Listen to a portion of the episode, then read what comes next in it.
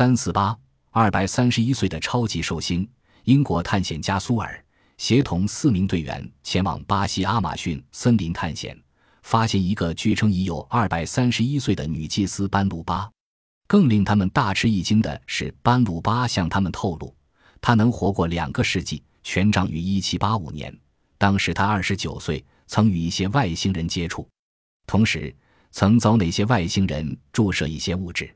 苏尔说，班鲁巴所使用的语言，其中部分甚至连当地的土著人亦不大明白。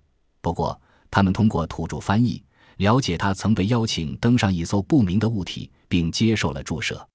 虽然班鲁巴双目深陷，大部分的牙齿已脱落，但他似乎拥有一些先知的神奇力量。他不待苏尔发问，便可说出他们心目中的问题。